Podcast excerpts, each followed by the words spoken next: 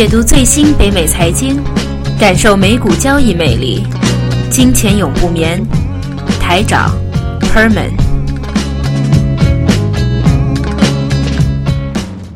大家好，欢迎大家收听八月十二号的《金钱永不眠》节目，我是主持人 Herman，那边是台长，台长你好，Herman 你好，嘿，久违的台长很久啊，最近这几个礼拜发生很多事情，尤其是今天呢，今天我们这边的时间，北美今天的时间啊，是早上。然后，同时也是昨天晚上深夜，在中国天津市大概差不多十二爆炸事件。嗯，所以我们首先为在遇难的同胞表示沉重的哀悼。哈。好，同时呢，前几天也发生了另外一件金融市场上发生一件特别大的事情，也算一个爆炸性的，也是一个黑天鹅事件啊。就上次我们说完，算不算不算黑？我觉得个人觉得不算黑天鹅，可能这是 just a beginning 啊，你知不知道？有可能只是 just a beginning，那可能因为其实我还记得上一次节目有没有提到人民币可能会，对我们一直一直都有说的扩张那个浮动的区间。其实这一个消息一直以来，大概在过去一个月。都市场上面都有这种消息出来，所以这一次人民币的贬值并不意外的。嗯，对，我们上次一直都说人民币可能最终会解开这一个放开这个震动的区间，是不是啊？扩大扩大扩大扩大这个做个就是这个震动的区间，同时它这一次也调整了它的中间价格，意思就是说我们先把中间价格调下来，同时也把这个震动区间加大。那人民币现在已经，其实根据从去年年底那个石油价格大跌开始，所有的生产油国、产资源大国货币早就已经下跌了，然后再加上后来美国一直说的嚷着要加息嘛，所以后来连别的一些欧盟啊、日本这些又加入量化宽松，然后他们的货币也一直在下跌，所以人民币一直在这过去一半年时间，除了对美元之外，一直都是很强的。所以这一次一放开这个中间价，同时也放开这个震动区间之后，马上就往下走了，是不是这情况？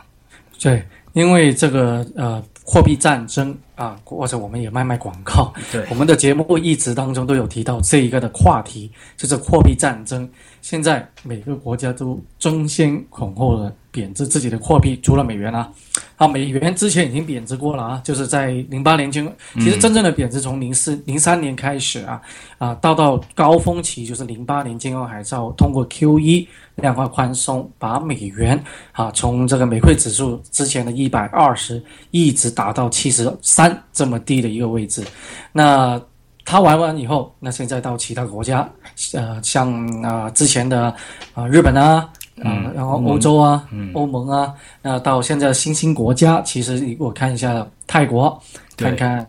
呃那个印尼、印度尼西亚啊这些国家，其实也还有越南也是，因为越南其实呢，它的。其实，在整个金融世界，它真的微不足道，很少，微不足道。但是它的那个贬值，其实吸引了很多当时候在国内设厂的那一批移到越南的。因为有，因为赫本，你还记得去年其实发生过排华在越南一次是就是暴动，嗯，对，当时候他不管你是台湾啊，还是韩国、日本都砸啊，对。反正呃，当然他是借题发发挥了，但他只要看到你是呃呃中日韩三国的面孔的话，你的厂他都来砸。那当然那一次的话，其实很多的一些啊啊商家的话，有会重新的再考量一下那个厂要不要还设在越南，因为越南的话通常是比较啊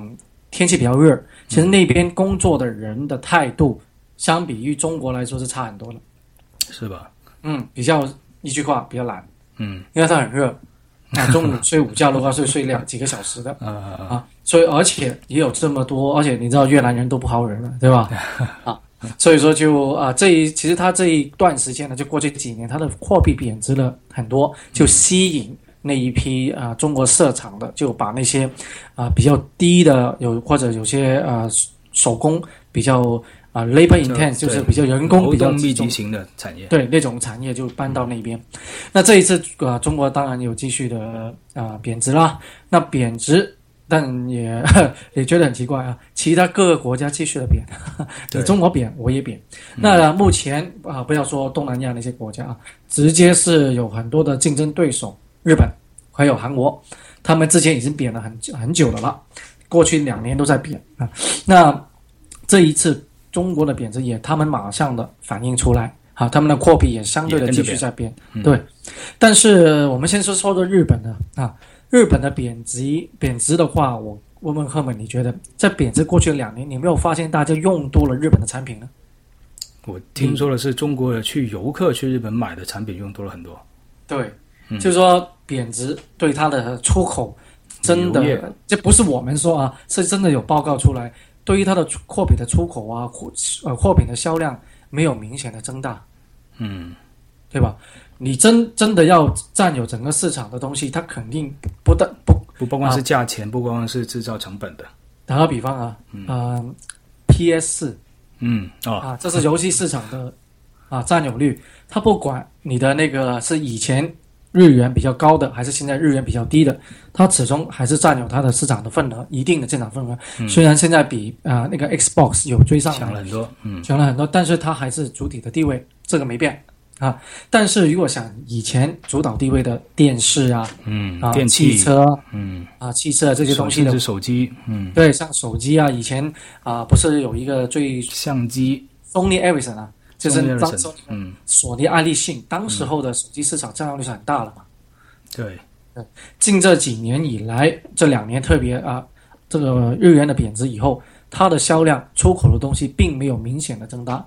所以我们在大概明去年的节目都有提到，呃，如果它这样子大量的贬值，对它实体经济啊、会有一点点的帮助，但是不会有一个很好的一个啊、提升，可能对它的通胀会带来有一定的啊。打个比方啊，很多人就去玩了啊，所以说像人民币的贬值这一次，我们就很多人说，哎呀惨了啊，很多人都说惨了，会担心。首先我们会问他，你是以什么样的心态或者你什么样的角度？无非只有两个角度，一个是消费者，一个是投资者。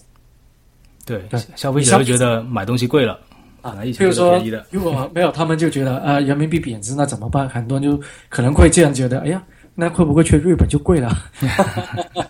是吧？马上就不同，因为之前好啊日天真啊！很多人去日本玩嘛，对吧？因为日本便宜、啊，全不单只是中国，全世界的很多人都去日本啊，他他们也没有担心那个啊核污染的东西了哈。其实这个也要大家都要更加重要，更加担心才对。下对对，但是呃，从货币来说呢，变便宜了，所以说就去消费。那同时有很多的日本的当地的商品也被呃抢购。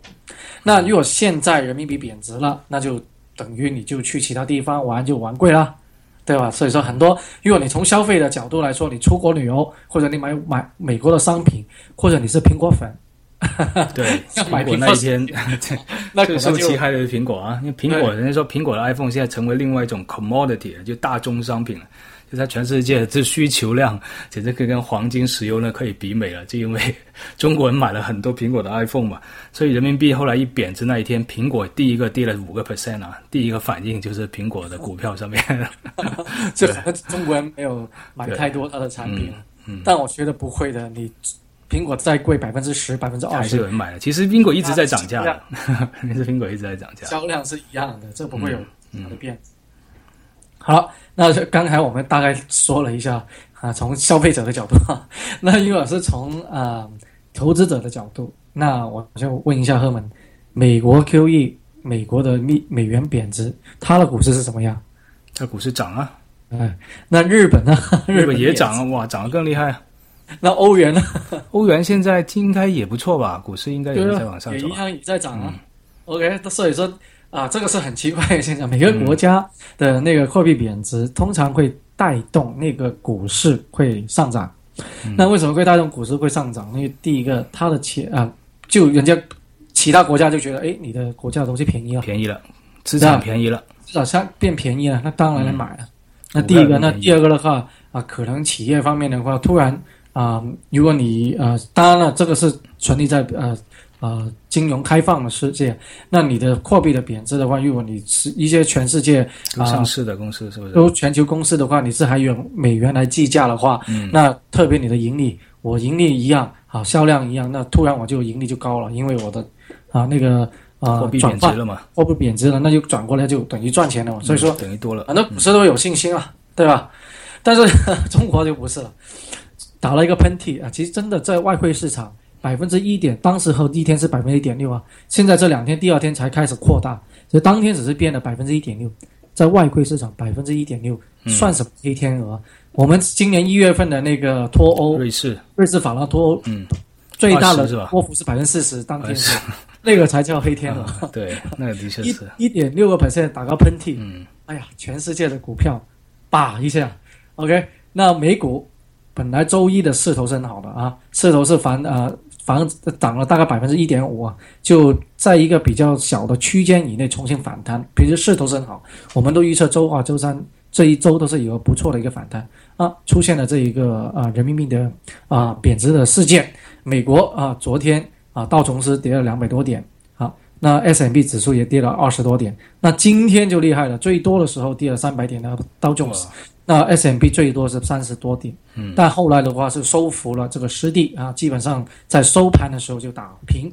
那为什么？二啊，还有说一下，是因德国的股市影响最厉害。德国股市昨天就在人民币宣布要啊、贬值那一天的话是贬啊、那个德国指数是跌了三点七个 percent 啊，全世界是它成熟国家跌的最多是都是它。因为德国的确是跟中国的贸易关系在欧洲来说是排第一的，对啊，你看德国的汽车都在销量最大是哪？对，好像连对汽车好像的确是股票是跌的比较厉害，对啊，那还有另外一个国家国家受了比较大的影响，就是澳洲，因为现在说澳洲的经济基本上就是跟国内就是中中国的经济是连在一起的，嗯，挂钩的。OK，那其实真的在外汇市场只是打了个喷嚏，全世界都震动因为。澳洲的话，因为它怕人民币的贬值，是由于是中国的经济继续在往下走，在走弱。那因为中国每一次的内需，就是制造业在发展的时候，或者它的工业在发展的时候需要的铁矿石啊、原材料，全部都来自于大部分啊，很大部分来自于澳洲。所以的话，觉得如果经济中国经济放缓，澳洲的受的影响是首当其冲。嗯那我们先分析一下啊，分析一下这个人民币的贬值为什么会造成市场全球环球股市的震荡。这个因为还是刚才你提到的，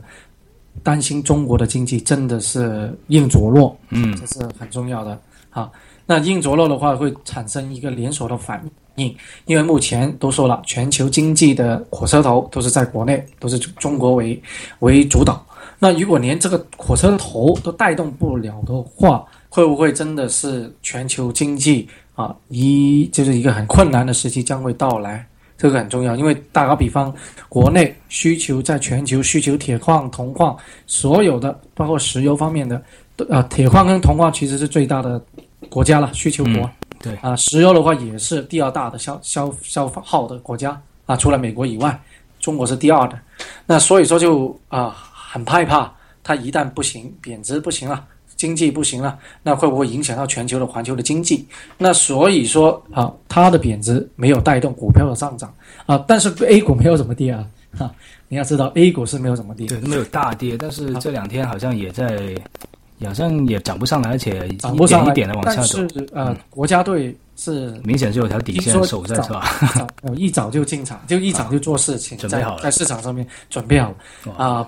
听一些消息报道，就是说，就像啊过去七月份的那一次暴跌。啊国家队还是懒懒散散的才进场啊，嗯只有十点钟、十一点钟才是在市场上面才有动作，但这一次九点钟一开始马上就有动作，所以说这些东西全部都是啊预先都已经有。你这么说来就很准了，因为上礼拜五的话，国那个股市是一个以一个很大的一个就上涨的来收市的，然后这一周马上开始就公布了这个人民币贬值这一个，真的好像是已经有所准备的样子哦。嗯嗯，对，那呃，当然全球市场是这样子。那另外一个对于美股来说啊，美国包括加拿大、北美市场震动震荡的原因，还有说呃说人民币会不会影响到联邦储备局的一个决定？嗯啊、因为啊、呃这个很重要是货币啊，因为本来说啊、人民币不是美国一直要叫这么多年都要叫中国的人民币要增值，嗯那这一次大量的贬值下来的话，会不会影响到他们那个财政的状况？我个人觉得，对他要不要加息，加息有多少，我想影响没有太大。虽然在上一次的议事报告以后，联邦储备局已经说了，他在那个声明说，除了看国内的一个经济数据，最主要是看国内经济数据、通胀率那些东西以外，还要看看环球的一个状况。对，没错，他要讲过这个东西的，那所以大家就会担心说啊，会不会影响到他呢？那其实的话，现在啊，对于市场来说，无论涨不涨息，什么时候涨息，好像股票市场啊，美股来说都是一个样，都是盘整，没不怎么跌，也不怎么上，一年都是盘整的。今年的美股，对，都是这样子的。啊，那这一次只是借一些呃消息，就是国内的消息过来震荡震荡一下，那做成一个啊啊所谓，反正今年的市场是非常的波动，无论大小事件，对于美国来说啊，美股来说都是很震荡。那其实这一些震荡的话，我们有有一种啊。以一种大户的分想法来说，大户包括一些什么呢？一些机构投资者啊、基金啊，还有很多的，他们其实是感觉有机会，今年真的美股差不多到底，上去上升的空间可能还有啊一点点的上升空间，但不大。但他们会怎么样呢？他们造成一种是散货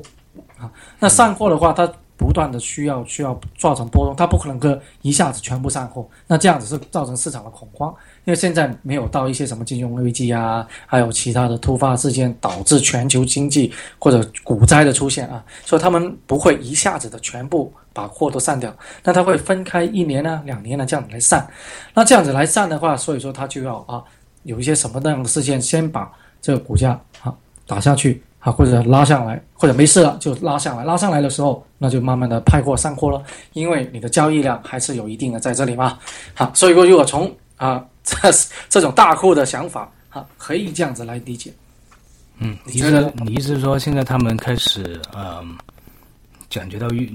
股市会到一个顶部，对，会有一个回调，会有个大的回调，不至于。不至于说要到股灾什么之类，但是会有一个回调，因为老外是比较相信那个你吃周期论，七年，嗯，周七年的周期啊，嗯，那二零一五年七年前就零八年的金融海啸，那在七年之前二零零一年就是九幺幺，还有包括科网股，对，但我看了我看了另外一张图，这样可能也跟你有点类似，但是它稍稍这个时间上卡的会这样。因为一般来说，利息啊，其实跟利息有关系啊。如果利息到了啊要走到顶端的时候，那股票就开才开始见顶。那现在当然利息是在底端啊，那说它说明要加息，它加息的话进入一个加息的周期。那现在是百分之零点二，然后它会加到大概是百分之预测它会加到百分之三点五左右，是不是？三点五左右。哈，我觉得这个过程真的很漫长，很漫长，是吧？但是意思就是说，其实，在有人觉得，在它一直在往下走，往上走，加到从百分之零点二五到百分之三点五这一个阶段，股票市场其实在过去历史中体现出来，还是会往上走的，它不会马上一个会杀下来。但是在它到了顶端百分之三点五之后，可能在那一半年到两年的时间之内，股票就会进入一个很大的调整期，因为它。利息太高了，经济就开始被打下去。其实你你说的这个理论的话，其实很典型的。我们在课本上面讲的那种经济理论就是这样子。对，经济好，那好的话，那当然就要开始加息啦，因为不想放贷，放太多的贷。那代表什么呢？当然股市收紧就好了。嗯，对，股票市场就好了。那如果到你的利息开始到顶端了，开始要降息。降息的原因就是经济开始放缓，它需要放松这个银根。嗯，那经济走弱，是不是股票市场就应该是要跌啊？对，所以它一放松之后，对对，然后又会已经其实已经到了个顶端了。所以其实股票市场跟这个降息的这个波动这两条曲线，它并不是重合在一起的，感觉是应该是降息这个先走，股票真跟着走，是这样的。或者互为因果，这其实这两条线之间的关系一直都是互。但所有的经济理论的话，你要配合到实际情况，嗯，而且不同的啊经济的环境的话，比如说现在啊这一个低息，全世界基本上都低利息的状态底下的话，并不适用。第一个，那第二个的话啊，还得看看，你看课本上面。我们在可能二零一零年之前的课本没有说过 QE 这个东西吧？对，经济理论都没有这种叫叫 QE，就这里印钞票来买债券啊，来托高整个市场，所以从来没有出现过这种东西的啊。那目前的话啊，或者我们回到人民币这个话题，人民币的话题，现在今天刚刚我们看到新闻出来，就中中国央行就说了，人民币不会跌百分之十五，那你个人觉得呢？百分之十五，百分之十五不会，但我他说百分之十，百分之十都不会啊，不会。那他有说多久吗？没说。哦，那如果他说，如果他说一周之内不会跌百分之十，我当然相信他。来说，但是说一年呢，然后两年呢，三年呢？因为我都说去年中国对所有的货币一直都已经高了起码百分之二十左右了，除了美金之外。然后呢，其实现在今年在东南亚，刚才你说的东南亚啊，呃，泰国啊、缅甸啊，不是啊，印尼啊这些几个的货币，现在已经进入了几乎有人说几乎到了九八年进那个叫做东南亚那个叫做金融风暴那个时候，就后来索罗斯追击泰铢啊，还有一直打打到香港那一次，那些东南亚金融风暴那个时候的那个汇率了。所以现在人民币在这么强的话，其实外汇出口其实全部已经跌了起码百分之七到八，好像是今年的数字是。所以这样的话，如果中国始终是一个制造业所谓的制造业大国，因为完全要靠贬低贬低你的那个货币来刺激这个呃出口的话，对是很难。啊、但是其实是很难的，因为最重要是你在贬值的话，你的竞争对手一样会在贬值。对，啊，大家在斗贬值的话，其实是一个恶性的一个竞争。但这样也必须去做，你这也是必必必须要这样做才行。那当然了，那其实这一因为全都说全世界的货币你都在贬值的情况之底下，虽然美元没有增值，但是因为全世界的货币都在贬值，所以美元相对来说就增值。那如果你中国不，因为你始终现在我们还说还是发展中的国家啊，不是发达国家啊，那你应该要跟着，因为你都说了过去。这对其他货币已经增值了百分之二十这么多了，那为什么相对的低下来啊不好呢？